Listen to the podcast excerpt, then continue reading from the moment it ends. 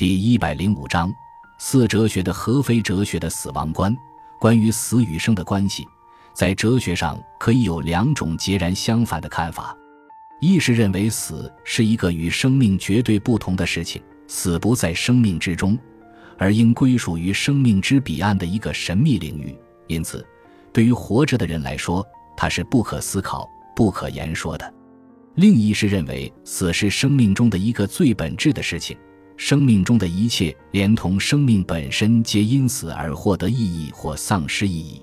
因此，对死的思考是哲学的根本使命，是对生命意义的思考的前提和归宿。这两种看法都是真正哲学性质的，而且在我看来，尽管他们立论相反，却并非不能相容。凡生命中最本质的事情，岂不都把我们引向神秘？最值得思考的事情，岂不都具有不可思考的性质？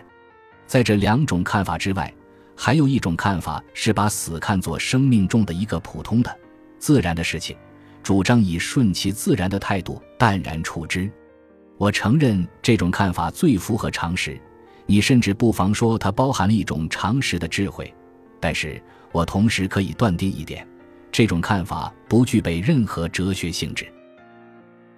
感谢您的收听，本集已经播讲完毕。喜欢请订阅专辑，关注主播主页，更多精彩内容等着你。